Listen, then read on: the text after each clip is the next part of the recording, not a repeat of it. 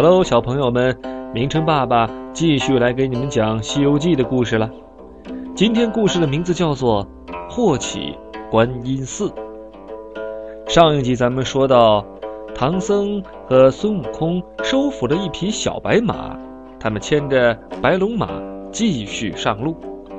这一天，他们两人一马来到了一座深山，山里啊有座观音寺。其实啊，在离观音寺不远的地方有一座黑风山，这山里住着一个妖怪。这妖怪啊是个黑熊精。这黑熊精呢，跟观音寺的长老还是好朋友。可是孙悟空和唐僧不知道这一点呢。眼看着天要黑了，孙悟空和唐僧只好到观音寺里求宿。寺院里的老和尚听说他们是从东土大唐来的，问他们带着什么好东西没有。孙悟空在人前炫耀：“我师傅有一件宝贝袈裟。”说完，取出袈裟给他们看。老和尚从来没见过这么好的袈裟，激动得直掉泪，请求唐僧把袈裟借他一晚。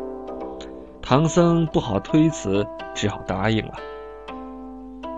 半夜里，孙悟空发现有人放火要烧死他们，赶紧飞上天宫，找广目天王借来避火罩，把唐僧和白马罩在里边。第二天，和尚们发现大火烧毁了寺庙，袈裟也不见了，都急得大哭起来。原来，是那远远的黑熊精看见了袈裟发出的金光，认得是件宝贝。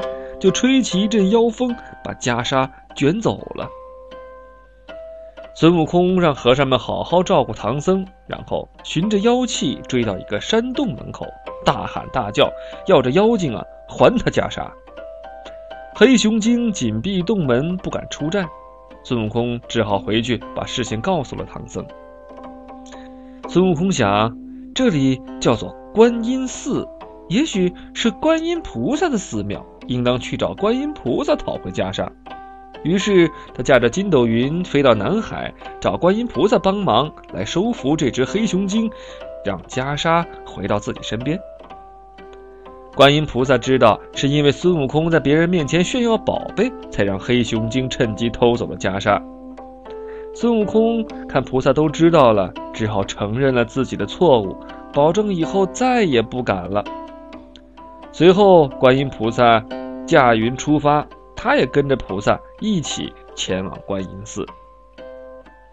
在半路上，孙悟空看见一座山坡前升起一团妖气，一个老道手里托着一个红木盘子，上面放着一大一小两粒金光闪闪的仙丹。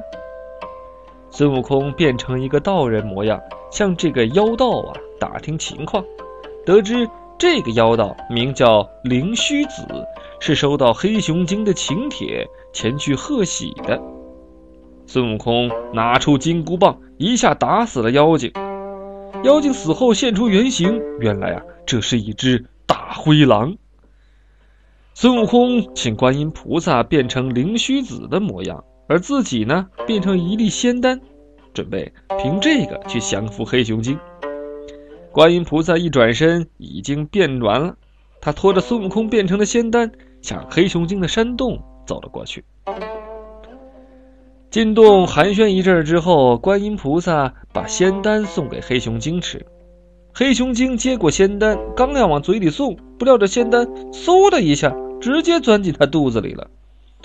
孙悟空在黑熊精的肚子里是拳打脚踢呀，疼得黑熊精是满地打滚。